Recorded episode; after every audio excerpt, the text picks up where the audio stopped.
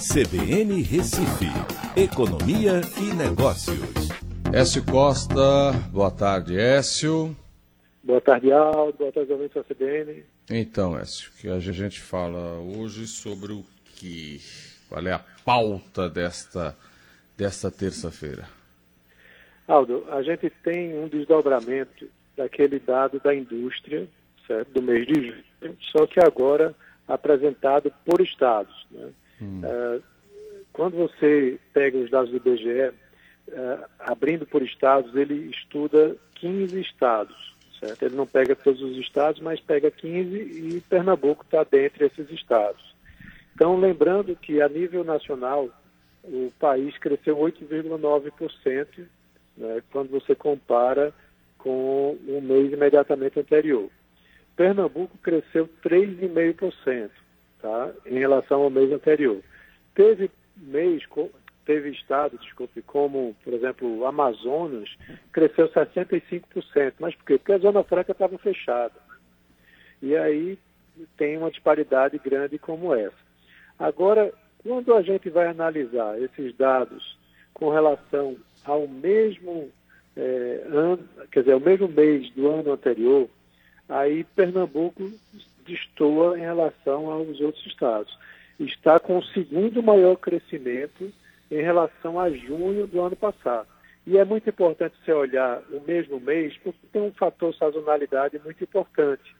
Né? E, então, o interessante é que você sempre compare o mesmo mês com anos diferentes.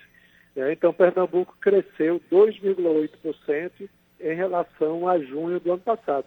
É uhum. como se a crise não, não tivesse acontecido. É, verdade. Entendeu? Por esse número, e, né? A, a... É, exato. É Aí quando você olha. Aí comparado é, com o mesmo período, né? Com o mesmo mês de junho de 2019. É um crescimento de 2,8%, que é muito importante. Ele só perde para Goiás, que cresceu 5,4%. Aí tem muito agronegócio, né? Mato é, Grosso é. é o terceiro com 1,6% e o resto é tudo negativo. É, é uma coisa interessante. Acumulado do ano de 2020, aí Pernambuco está com uma queda de 3,6% e não é das piores. Uhum. Então, você tem Espírito Santo, Ceará caiu 22% nesse ano de 2020, tá? enquanto que Pernambuco só caiu 3,6%. Uhum. É, aí, os números são, os números são, são positivos, né? São, são animadores, né, Écio? É, quando a gente vai olhar que setores são os que estão trazendo maior crescimento nesse período aí de junho de 2020 em relação a junho de 2019, aí é aquela coisa, produtos alimentícios, bebidas, tá certo? Perfumaria, que aí tem sabões, detergentes, produtos de limpeza, tá? Aí tem um pouco de é, produtos têxteis, certo? Também borracha, né, material plástico, que aí material plástico tem a ver com embalagens, tem a ver com bebidas também, certo? Então, resumindo, durante esse período de 2020, a população pernambucana comprou alimentos, né, bebeu, tá?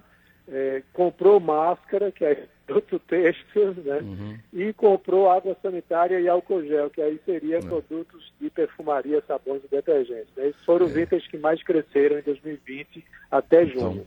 Então, veja que teve segmento aí que ganhou muito dinheiro e está ganhando nessa pandemia, né? Exato. São esses segmentos que são justamente o que a população mais consumiu. Eu estou brincando, mas tem uma seriedade por trás disso. São setores mais beneficiados durante o período dessa pandemia. É verdade.